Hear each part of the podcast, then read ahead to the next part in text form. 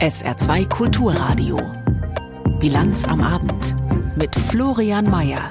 Die Debatte über den Haushalt 2024 hat im Bundestag in Berlin begonnen und wie erwartet ging das alles andere als entspannt vonstatten. Der französische Premierminister Attal hat seine erste Regierungserklärung gehalten. Wir sprechen mit unserer Korrespondentin vor Ort, Caroline Düller, live über seine erste Rede und der Blick ins Saarland. Das historische Museum Saar soll erweitert werden. Unsere Kulturreporterin Barbara Krech erklärt Ihnen wie. Alles bis 18 Uhr in der Bilanz am Abend. Herzlich willkommen. Der Haushalt des Bundes für dieses Jahr war alles andere als Business as usual. Vergangenen November hatte das Bundesverfassungsgericht die Planungen mit einem Urteil gekippt und damit den gesamten Etat ins Wanken gebracht. Massives Sparen war angesagt, ein neuer Plan wurde aufgestellt. Der passt eigentlich so richtig niemanden, aber ohne geht es eben auch nicht. Wirklich rund wirkt's nicht und wirklich rund lief auch die dazugehörige Sitzung in Berlin heute nicht. Georg Schwarte. Irgendwie war der Wurm drin und zwar sehr grundsätzlich. Es muss an den Haushaltsberatungen liegen, ich weiß es nicht. Sagt Bundestagspräsidentin Bärbel Baas. Erst kassierte das Bundesverfassungsgericht den Haushalt der Ampel, dann kapituliert heute im Bundestag bei der Schlussberatung des neu gefassten Haushaltes 2024 die Technik. Der Gong ist kaputt, das Mikro geht nicht, läuft. Ja, läuft. Gelächter. Nicht zum letzten Mal. Schlussberatungen Haushalt. Es ging um viel Geld, 477 Milliarden, und es ging hoch her. Die Union ätzte Sparhaushalt. Wo ist er denn, der Sparhaushalt? fragt der CDU-Mann Matthias Mittelberg. Ihr Haushalt ist weit von einer Sparanstrengung oder einem Sparhaushalt entfernt, um das ganz klar zu sagen. Ganz klar, sagte dann der so beschimpfte FDP-Finanzminister Lindner, die Union habe ganz klar gar nichts begriffen. Herr Mittelberg, Sie charakterisieren machen den Haushalt falsch. Ich spreche nicht von einem Sparhaushalt, sondern von einem Gestaltungshaushalt. Gestalten mit angezogener Schuldenbremse übrigens. Die AfD will trotzdem klagen, sagt AfD-Mann Peter Böhringer. Denn der Haushalt 24 bleibt damit verfassungswidrig. Nein.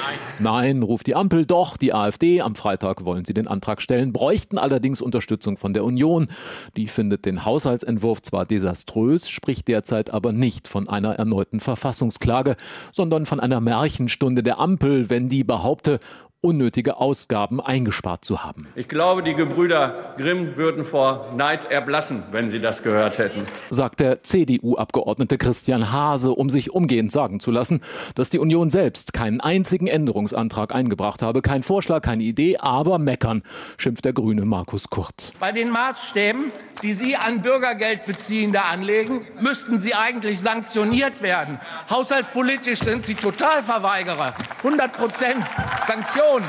Die Totalverweigerer der Union schüttelten da die Köpfe, während Finanzminister Lindner sie daran erinnert, dass die Lage im Land durch 16 Jahre CDU-Regierung entstanden sei. 16 Jahre haben Sie Verantwortung getragen für Bürokratie, Arbeitsmarkt und den Zustand der Infrastruktur. Jetzt gucken Sie hier wie der Marsianer auf den Status quo. Ein Marsianer übrigens, sagt Lindner, der vor 14 Tagen mit seinem UFO in Deutschland gelandet sei.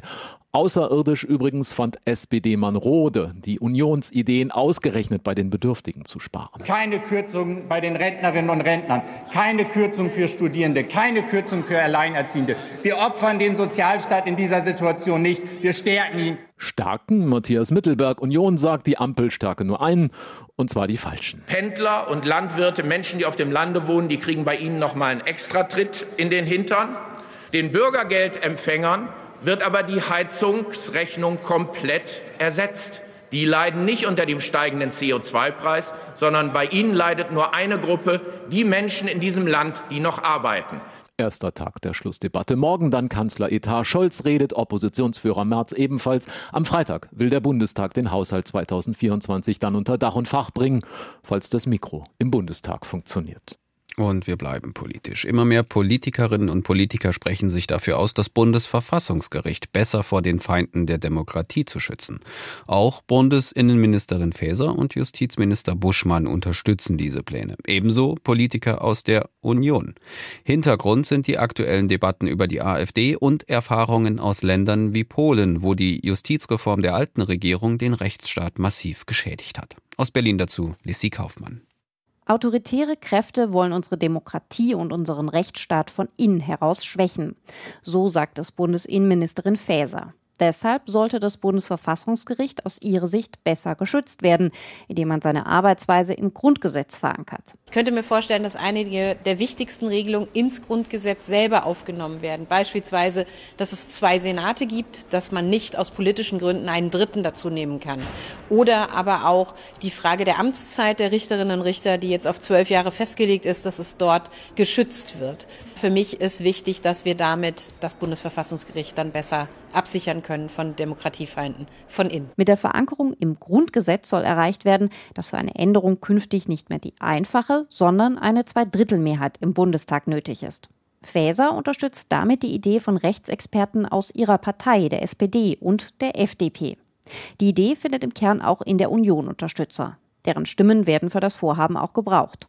Die stellvertretende Fraktionsvorsitzende der Unionsfraktion Lindholz mahnt aber, das Vorhaben gut zu durchdenken und auch mit dem Gericht selbst zu sprechen. Bundesjustizminister Buschmann von der FDP spricht angesichts der positiven Stimmen aus der Union von einem tollen Signal der Einheit aller Demokraten, um gemeinsam Menschenwürde, Grundrechte und Rechtsstaatlichkeit zu schützen. Hintergrund der Pläne sind die guten Umfragewerte der AfD und Erfahrungen mit dem Umbau der Justiz in Ländern wie Polen. Am 9. Juni ist Europawahl. Und gestern haben wir Ihnen ja in der Bilanz am Abend die saarländischen Kandidaten von SPD und CDU für diese Wahl vorgestellt. Heute schauen wir auf die kleinen Parteien im Saarland. Nicht alle werden einen eigenen Kandidaten oder eine Kandidatin ins Rennen schicken. Und das hat ganz unterschiedliche Gründe. Es gibt auch eine Partei mit einer Kandidatin, die sehr gute Chancen hat. Alles erfahren Sie im Bericht von SR-Reporter Emil Mura, gelesen von Aaron Klein. Ausgerechnet eine der kleinsten Parteien hat die wohl größte Chance, eine saarländische EU-Abgeordnete zu stellen. Manuela Rieper aus Saarbrücken führt die bundesweite Kandidatenliste der ökologisch-demokratischen Partei ÖDP an. In einer Kampfabstimmung hatte sie sich im Herbst deutlich gegen einen Münchner Energieberater durchgesetzt. Die Juristin sitzt seit 2020 im EU-Parlament. Weil die 3%-Hürde nicht gilt, hat sie auch dieses Mal gute Karten, es nach Brüssel zu schaffen. Ihre Schwerpunktthemen sind Transformation Transformation des Industriestandortes Saarland, die grenzüberschreitende Zusammenarbeit zum Beispiel beim Bodenschutz und per Telefoninterview erklärt sie, dass ihr auch der Tourismus sehr wichtig ist. Ein anderes ganz wichtiger Aspekt ist mir auch, das Saarland bekannter zu machen. Ich habe dazu ähm, nächste Woche eine Ausstellung im Europäischen Parlament, äh, wo ich anhand von Fotos das Saarland darstelle, denn es geht mir darum, dass wir die 8000 Mitarbeiter, die jeden Monat von Brüssel nach Straßburg reisen, in unserer schönen Region Halt machen und das Saarland eben auch als Tourismusregion kennenlernen. In den vergangenen Jahren hat Ripa Erfahrung gesammelt. Sie macht Hoffnung, auch als einzelne Abgeordnete etwas bewegen zu können. Nehmen wir mal ganz aktuell. Ich bin Chefverhandlerin für das Europäische Parlament für Wasch- und Reinigungsmittel. Das sind Produkte, die von Millionen von Europäern jeden Tag benutzt werden. Und hier habe ich die Möglichkeit, diese nachhaltiger, umweltfreundlicher und auch verbraucherschutzfreundlicher zu machen. Und das ist eben möglich. Im Europäischen Parlament, im Bundestag wäre das nicht der Fall. Die Grünen im Saarland hatten zwei Kandidaten für die Europawahl nominiert, konnten sich auf der Bundesdelegiertenversammlung im November aber nicht durchsetzen. Der Landesvorsitzende Volker Morbe. Es hat nicht gereicht, weil es bei der Bundesdelegiertenversammlung gewählt wird. Da sind Delegierte aus dem ganzen Bundesgebiet und das Saarland stellt hier wenig Delegierte zur Verfügung und deshalb ist es sehr schwer als kleiner Landesverband Verband seine Kandidatinnen und Kandidaten durchzubekommen. Auch die Linken stellen keinen saarländischen Europakandidaten. Ebenso wenig wie das Bündnis Sarah Wagenknecht und die AfD. Anders die FDP. Der Informationswissenschaftler und ehemalige CDU-Politiker Hanno Tevis aus Saarbrücken steht zwar nur auf Platz 18 der Bundesliste und hat damit kaum Chancen, trotzdem sei es wichtig, dass der Landesverband Saarland einen eigenen Kandidaten stelle. Das ist von zentraler Bedeutung. Das ist ja ein bundesweiter Wahlkampf und in jedem Bundesland muss es Akteure geben, die den Wahlkampf in die Fläche tragen und deshalb braucht es diese Spitzenkandidaten, die dann aktiv werden für die Bundespartei. Die Unterstützung der Bundespartei könne sich schließlich auch für das Saarland auszahlen. Man muss nicht im Europaparlament sein, um Europapolitik zu machen. Wenn ich jetzt im Team Marie-Agnes Strack-Zimmermann bin, dann kann ich auch Einfluss nehmen in Brüssel auf die Politik der EU. Ob die saarländischen Interessen auf diesem Weg in Brüssel tatsächlich Gehör finden, wenn die Kandidaten schon bei der Listenaufstellung hinten anstehen müssen, scheint das eher unwahrscheinlich. Das gilt nicht nur für die kleinen, sondern auch für die großen Parteien. Wir kommen nach Frankreich. Dort hat der frisch gebackene Premierminister Gabriel Attal, gerade mal 34 Jahre alt, seine erste Regierungserklärung heute gehalten. Mitten in einer Zeit, in der die französische Regierung ähnlich wie in Deutschland unter heftige, heftiger Kritik durch die Landwirte und deren Proteste steht. Bereits vor seiner Regierungserklärung hatte Attal Zugeständnisse an die Bauern gemacht. Erleichterungen soll es geben. Welche großen Leitlinien er sich sonst noch so für das Land überlegt hat, darüber kann ich jetzt mit unserer Frankreich-Korrespondentin live in Paris, Caroline Düller, sprechen. Die hat Attals Rede zugehört. Hallo Caroline. Hallo Flo. Caro, es ist jetzt die erste Regierungserklärung des neuen Premierministers. Seine Amtszeit ist noch überschaubar. Den Druck bei den Bauern hat er ja zumindest schon mal versucht im Vorfeld rauszunehmen. Wie war denn jetzt diese Erklärung? Welche Schwerpunkte hat er gesetzt? Also es war so ein bisschen einmal bitte alles. Das Ganze heißt ja auch nicht umsonst Déclaration de Politique Générale, also Rede zu den Leitlinien der Politik. Und es ging einmal um alle Themen von Arbeit über Gesundheit bis Bildung. Noch dazu wurden zum Beispiel konkret als Beispiel jetzt Steuererleichterungen angekündigt, das große Thema Kaufkraft damit angesprochen.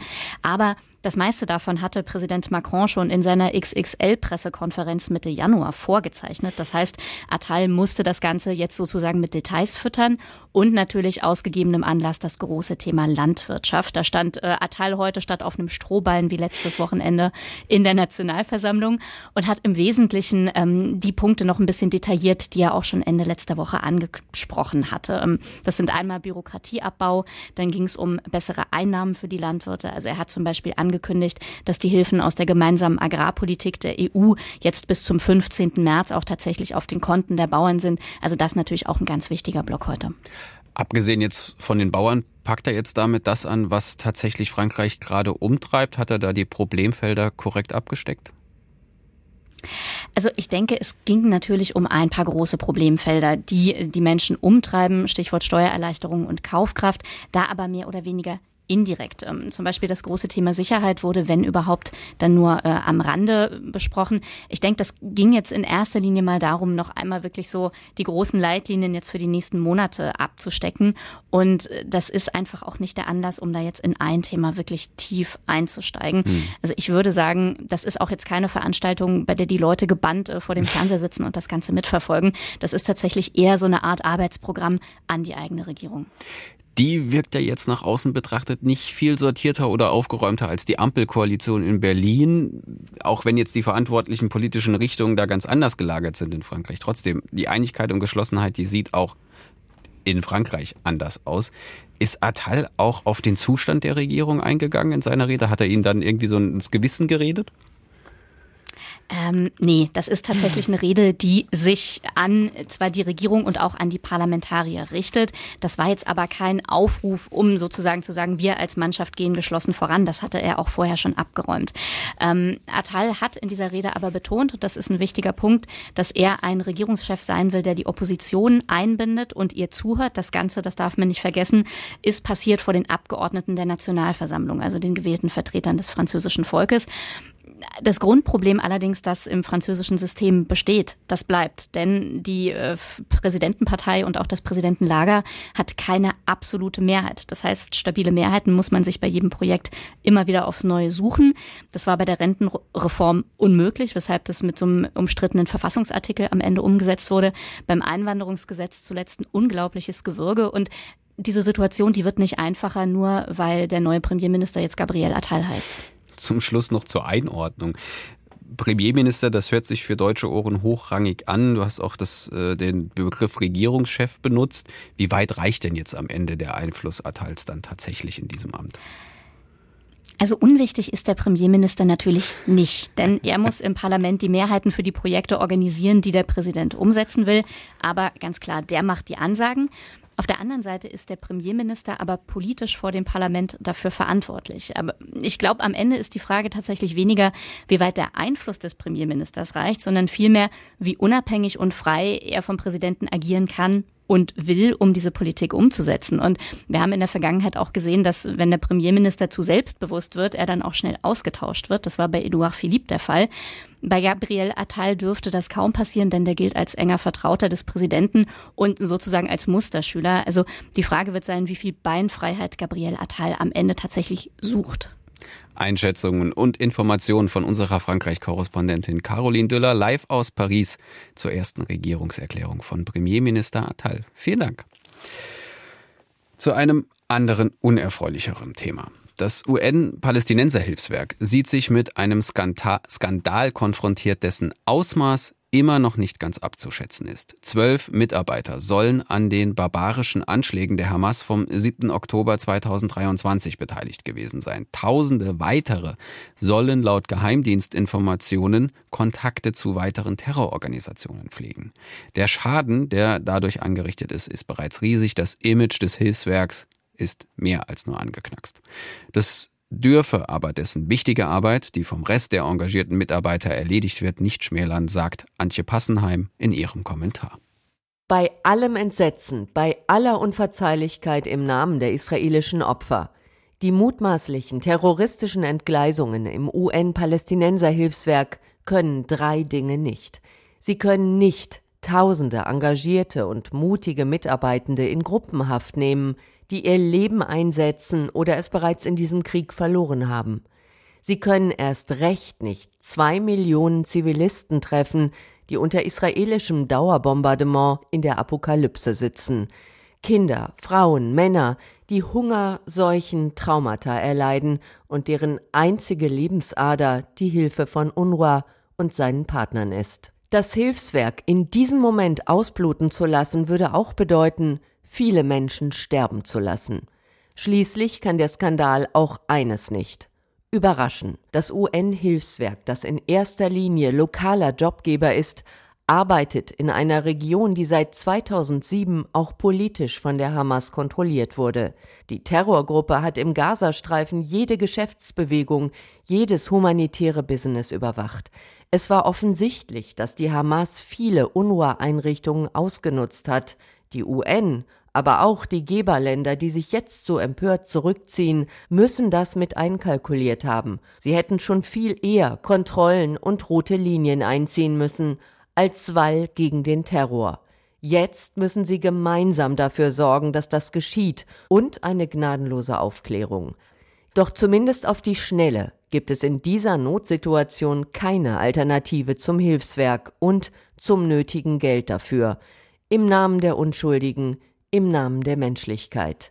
Der Kommentar von unserer New York-Korrespondentin Antje Passenheim. Und in knapp zehn Sekunden ist es 17.48 Uhr. Sie hören die Bilanz am Abend auf SR2 Kulturradio. Zeit für die Nachrichten mit Peter Weizmann. An einem Warnstreik der Ärztegewerkschaft Marburger Bund haben an der Uniklinik in Homburg 160 Menschen teilgenommen. Das teilte die Polizei mit. Der Marburger Bund geht von fast doppelt so vielen Anwesenden aus. Die Gewerkschaft hatte heute deutschlandweit zum Warnstreik an den Unikliniken aufgerufen. Zu einer zentralen Veranstaltung in Hannover kamen mehr als 4000 Menschen. Hintergrund ist, dass im Tarifstreit bislang keine Einigung mit den Ländern erzielt wurde. Einer Zustimmung Deutschlands zum EU-Gesetz über den Einsatz von künstlicher Intelligenz steht nichts mehr im Weg. Bundesdigitalminister Wissing von der FDP sagte, es gebe einen tragbaren Kompromiss. Er habe sich bis zuletzt für innovationsfreundlichere Regeln eingesetzt und Verbesserungen für kleine und mittlere Unternehmen erzielen können. Die EU plant nach eigenen Angaben das erste Gesetz weltweit zur Regulierung künstlicher Intelligenz. Demnach sollen KI-Systeme in verschiedene Risikogruppen eingeteilt werden. Je höher die potenziellen Gefahren einer Anwendung sind, desto höher sollen die Anforderungen sein. Die Deutsche Polizeigewerkschaft im Saarland hat eine Gedenkstätte für im Dienst verstorbene Polizisten gefordert. Zu diesem Anlass erinnerte Gewerkschaftschef Sehn an das Schicksal der beiden Polizisten, die vor fast zwei Jahren bei einem Einsatz in Kusel getötet worden waren. Sehn kritisierte in diesem Zusammenhang, dass einige Defizite bei der saarländischen Polizei seitdem nicht ausreichend behoben worden seien. Verbesserungsbedarf sieht der Gewerkschaftschef beim Einsatz von Videoanlagen in Funkstreifenwagen, beim Schießtraining und bei der Fortbildung im Dienstalltag. Die Ausstellungsabsage der Künstlerin Candice Braids wird übermorgen erneut Thema im Kulturausschuss des Saarländischen Landtags. Das hat die CDU-Landtagsfraktion mitgeteilt. Die stellvertretende Fraktionsvorsitzende Schmidt-Lang sagte, der Bildungsministerin und der Stiftung Saarländischer Kulturbesitz gelinge es seit Monaten nicht, die Debatte um den Fall Braids zu beruhigen. Zuvor hatten sich zahlreiche saarländische Künstler und Kulturschaffende mit einem offenen Brief eingeschaltet und eine Petition gestartet.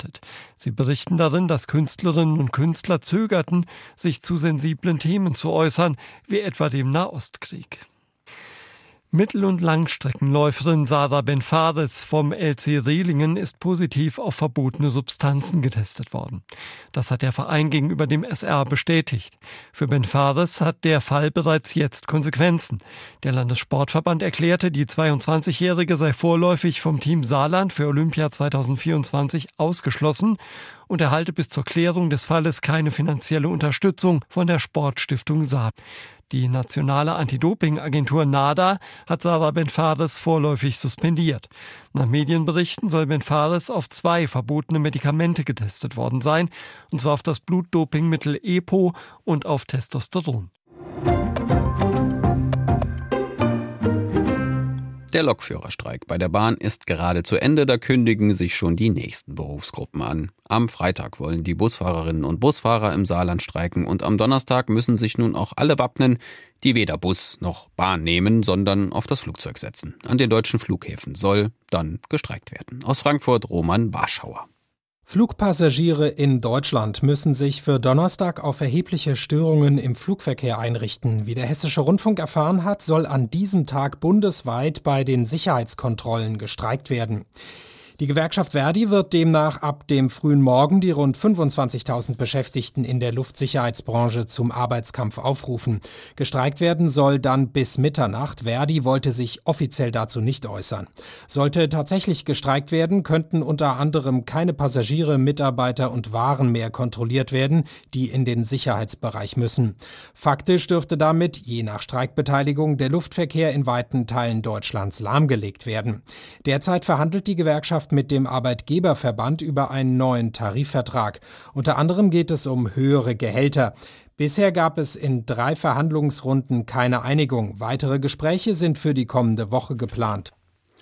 Die deutsche Autobranche kennt in der Regel zwei Gefühlszustände. Entweder ist alles im Aufschwung und boomt oder der Markt liegt da nieder und die Rahmenbedingungen sind furchtbar schlecht. Heute hat sich der Verband der deutschen Automobilindustrie, kurz VDA, in Berlin zum Austausch über die Erwartungen zum laufenden Geschäftsjahr getroffen. Und es zeigt sich, das Jahr wird ein bisschen was von beidem. Global geht's aufwärts, national sieht's eher mau aus, berichtet Johannes Frevel.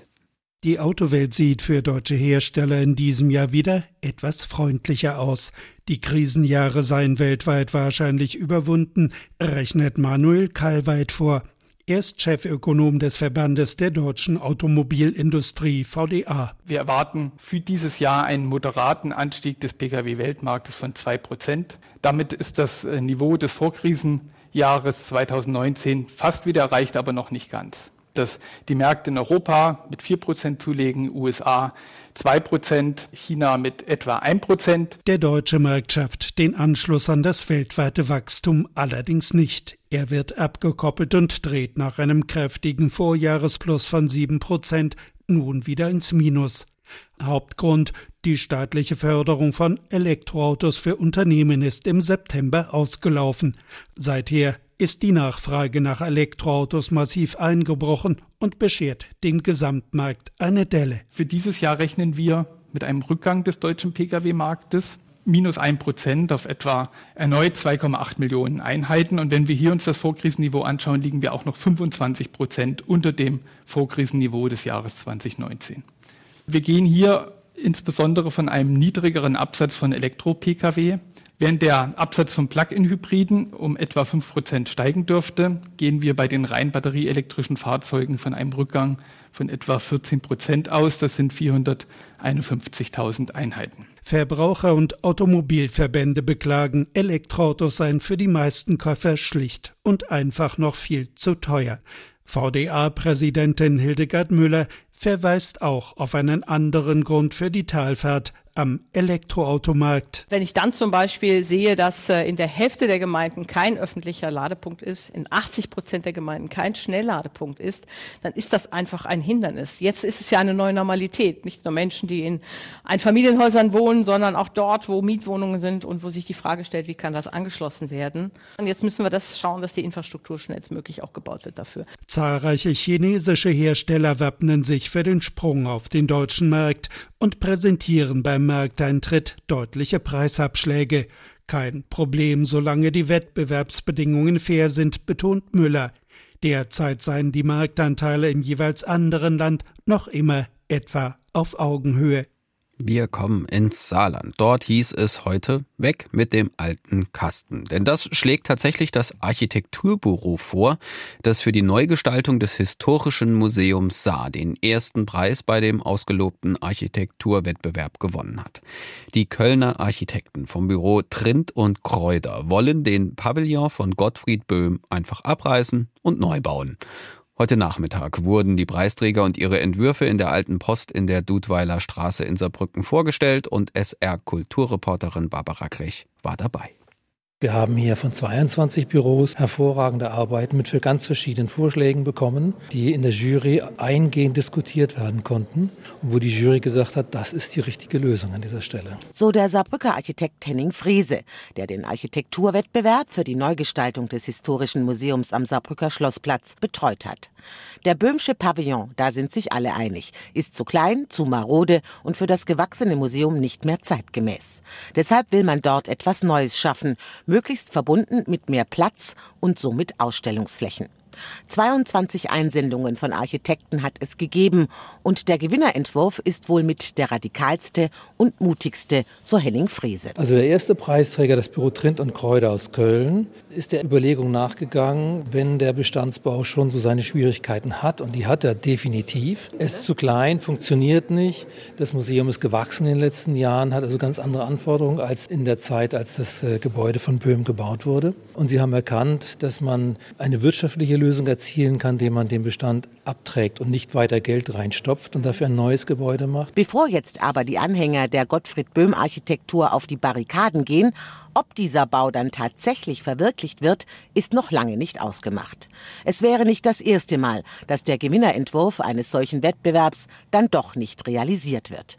Denn noch ist nichts geklärt. Vor allem die Finanzierung steht noch in den Sternen und deshalb, so der Regionalverbandsdirektor Peter Gillow, werde man jetzt erstmal die Wettbewerbsergebnisse als Diskussionsgrundlage nehmen. Das heißt, wir gehen jetzt demnächst in das Verhandlungsverfahren mit den drei Preisträgern und äh, dann schauen wir mal, welches Preisschild da dran gepappt wird. Und dann werden wir sehen, was wir aus eigenen Kräften des Regionalverbandes aufbringen können und wo wir vielleicht auch noch Zuschüsse beantragen können. Bis also ein neues Museum auf dem Schlossplatz steht und wie es dann aussehen wird, das wird noch Jahre dauern. Immerhin, bis Ende des Jahres will man sich Klarheit verschafft haben. Im Übrigen gibt es ja noch eine ganze Reihe andere Entwürfe, die mit dem heutigen Böhmischen Museumsbau auch arbeiten, ne? die jetzt nicht die radikale Neubauplanung vorschlagen. Das muss man sich jetzt alles in Ruhe anschauen, wir alle.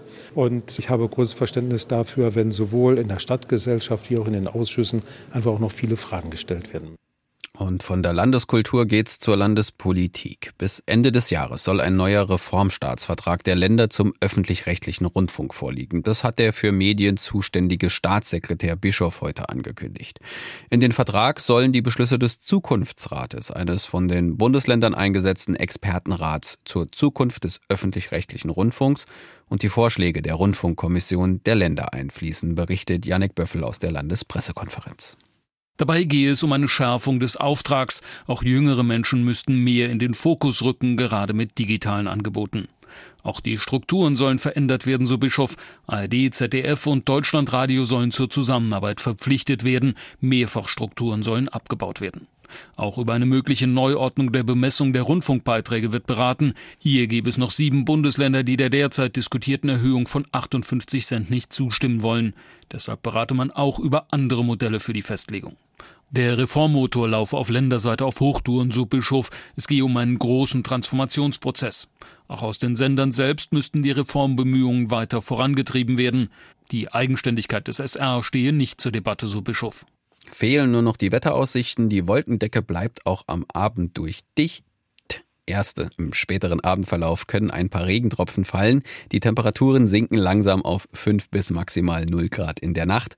Am Mittwoch geht's dann mit viel Sonnenschein los. Später ziehen mehr und mehr Wolken auf. Es bleibt aber trocken. Die Höchstwerte reichen von 6 bis 10 Grad. Das war die Bilanz am Abend mit Florian Mayer. Hier übernimmt Maria Gutierrez mit der Abendmusik. Viel Vergnügen.